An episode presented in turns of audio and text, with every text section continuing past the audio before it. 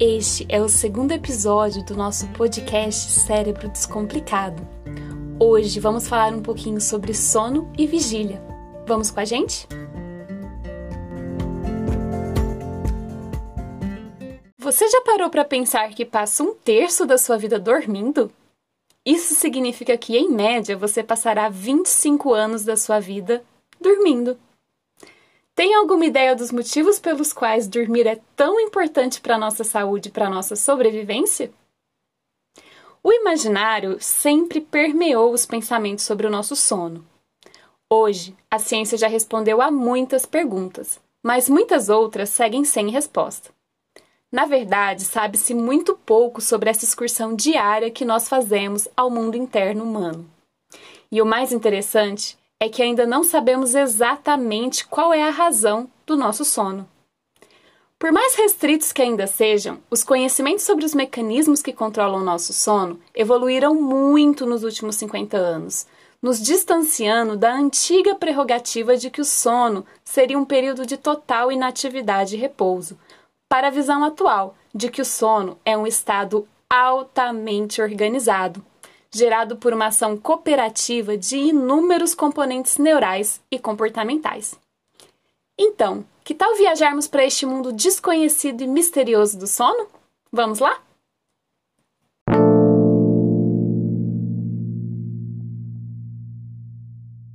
O sono é um estado caracterizado pela suspensão da consciência, com a alteração na expressão de ondas cerebrais eletrofisiológicas.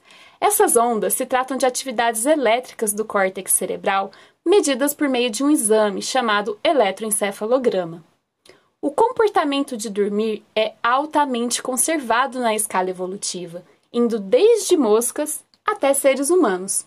Por essa razão, é de se imaginar que dormir seja importante, não é mesmo? Bom, mesmo sabendo que o sono é essencial, as razões pelas quais nós dormimos ainda não são completamente conhecidas. Hipóteses indicam que o sono pode ter relação com o processo de reposição das nossas energias. Durante o dia, quando estamos acordados, o nosso encéfalo gasta uma imensa quantidade de energia, acabando com os estoques de glicogênio, uma molécula de armazenamento de glicose Assim, dormir seria o momento ideal para repor nossas reservas energéticas para iniciar um novo dia. E não é só isso. Durante a noite e o sono, nossa temperatura corporal abaixa e nosso metabolismo também, reduzindo nosso consumo de energia. Outra hipótese sugere que o sono seria um momento importante para a consolidação de nossas memórias, a partir das experiências que foram vivenciadas durante o dia. Independente da razão pela qual dormimos, uma coisa é certa: o sono é essencial para a nossa sobrevivência. Já passou pela experiência de algumas noites mal dormidas? Como você se sente no dia seguinte? Já ficou doente após algumas noites sem sono? Pois é. Estudos com ratos demonstram que a privação do sono leva à perda de peso, mesmo com o aumento da ingestão de alimentos, dificuldades na regulação da temperatura corporal e uma maior predisposição para o desenvolvimento de infecções. Na verdade, ratos que foram privados completamente do sono são levados à morte em poucas semanas. Em seres humanos, a privação do sono pode levar a uma série de déficits cognitivos, perdas de memória, alterações de humor, dificuldades de concentração como bem sabe qualquer pessoa que tenha passado duas ou três noites sem dormir, não é mesmo? Mas como é que o sono efetivamente acontece? Engana-se quem considera que o sono é apenas um momento passivo, em que seu encéfalo descansa do dia vivido. Na verdade, essa concepção foi dominante entre os cientistas até a década de 50, quando os estudantes de pós-graduação Nathaniel Kleitman e Eugene Asterinsky demonstraram por meio de registros eletroencefalográficos que, na verdade, o sono compreende diferentes estados neurais, que ocorrem em uma sequência específica, caracterizados por registros eletroencefalográficos de frequência e amplitude também específicos. Eles descreveram duas fases distintas do sono, sendo uma delas caracterizada pelo movimento rápido dos olhos, Isso mesmo, o movimento de seus olhos abaixo das pálpebras. Esse sono foi denominado de sono REM, o sono do movimento rápido dos olhos. E uma outra onde não há movimento dos olhos, o sono não REM. Essas fases se alternam durante o sono, em um padrão bastante estruturado. Quando estamos acordados, em um estado conhecido como vigília, temos o registro eletroencefalográfico denominado ondas beta, em que a frequência varia de 13 a 30 Hz. Neste estado, estamos completamente alertas e prontos para as atividades diárias, ocupados com a nossa percepção sensorial e a nossa cognição. Quando entramos em um estado de relaxamento, nossas ondas começam a diminuir a frequência e aumentar a amplitude, atingindo valores de aproximadamente 10 Hz, denominadas ondas alfa. Trata-se de um estado mais letárgico que pode ser também observado durante a meditação e o relaxamento. Na transição para o sono, emergem ondas de frequências cada vez menores e com amplitudes aumentadas. Neste momento, estamos efetivamente dormindo. O sono é dividido em cinco estágios, sendo quatro deles da categoria não REM e um da categoria REM. No primeiro estágio e ao longo das outras três fases do sono não REM, há alguma atividade da musculatura esquelética, mas sem movimentos rápidos dos olhos. E o registro eletroencefalográfico é caracterizado por ondas de baixa voltagem e frequências mistas. No segundo estágio do sono não REM, observamos, além da redução da frequência e aumento da amplitude dessas ondas, alguns grupos intermitentes de ondas de alta frequência, que são denominados fusos do sono. Tratam-se de descargas periódicas de atividade com cerca de 10 a 12 Hz e que duram de 1 a 2 segundos e surgem como resultado de interações entre regiões talâmicas e corticais do seu encéfalo. Neste momento, nosso tônus muscular diminui, a respiração fica mais lenta e regular e a temperatura corporal começa a diminuir. No terceiro estágio, os fusos desaparecem e as ondas se tornam ainda mais lentas e com maior amplitude, aparecendo uma fração significativa de ondas delta, que possuem de meio a 4 Hz. É o início do sono profundo. E no quarto estágio, atingimos o sono de ondas lentas, onde a mais da metade das oscilações são ondas do tipo delta. Nessa fase, a nossa respiração continua lenta, a frequência cardíaca diminui, os músculos relaxam e a temperatura corporal diminui lentamente. Todo esse conjunto de fases, desde a letargia até o sono profundo, demora aproximadamente uma hora para acontecer.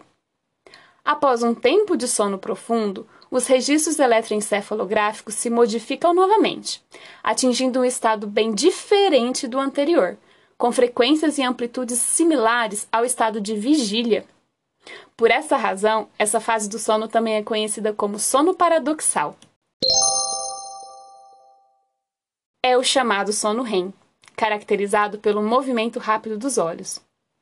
Após cerca de 10 minutos de sono REM, o encéfalo tende a restabelecer um ciclo de volta ao sono não REM, por meio de estágios cada vez mais profundos e de ondas lentas.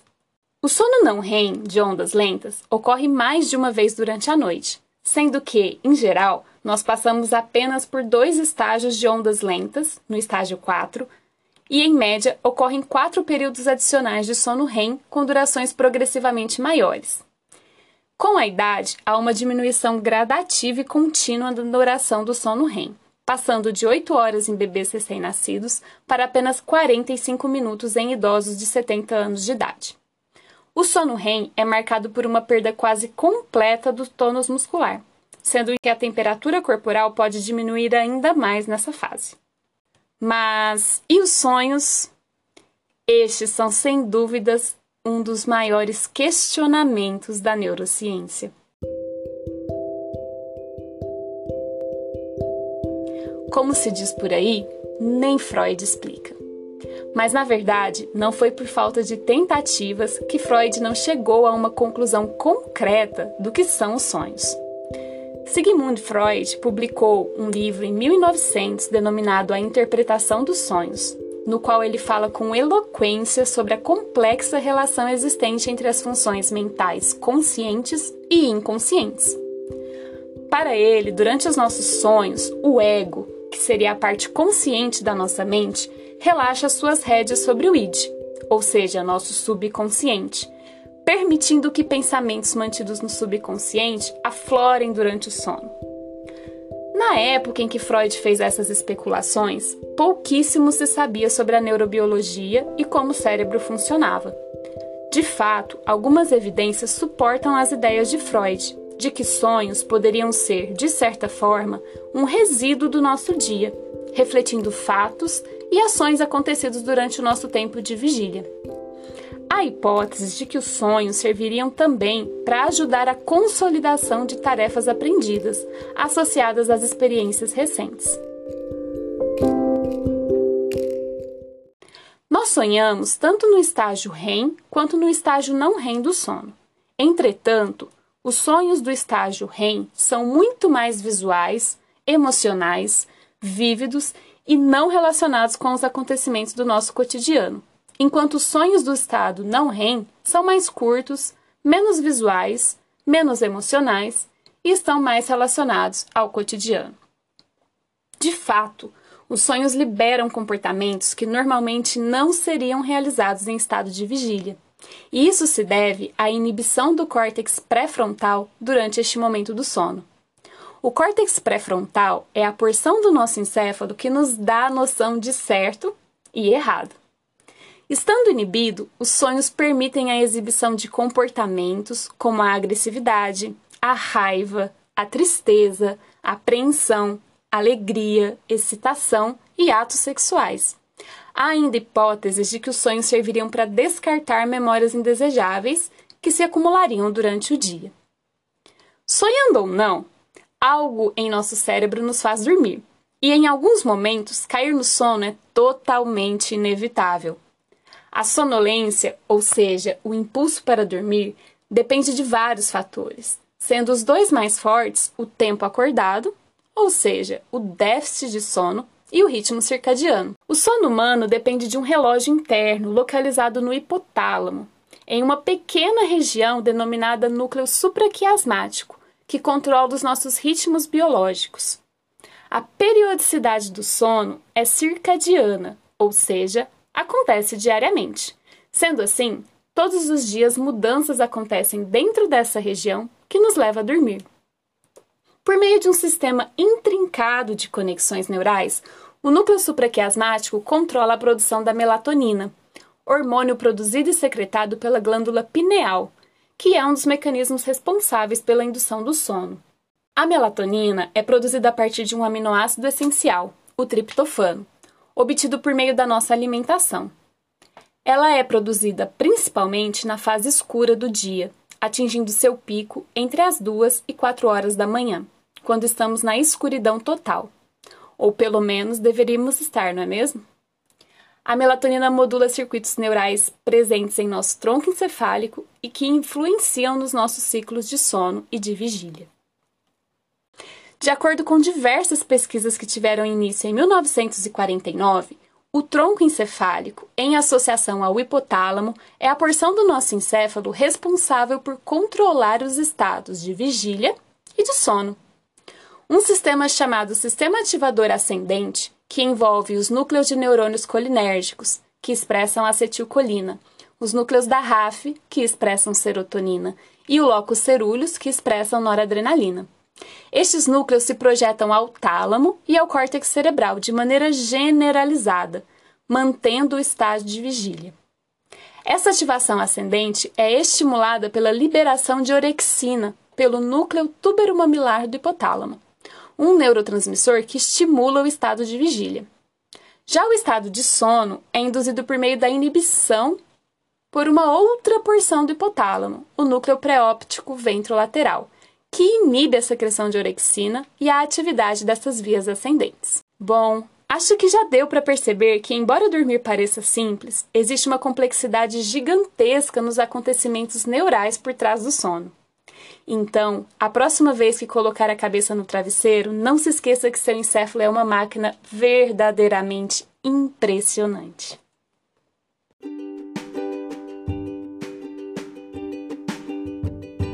No episódio de hoje do podcast Cérebro Descomplicado, nós falamos um pouquinho sobre o sono, os sonhos e sobre como o nosso cérebro faz para nos manter acordados. No próximo episódio, nós falaremos um pouquinho sobre a dor. Então, não perca!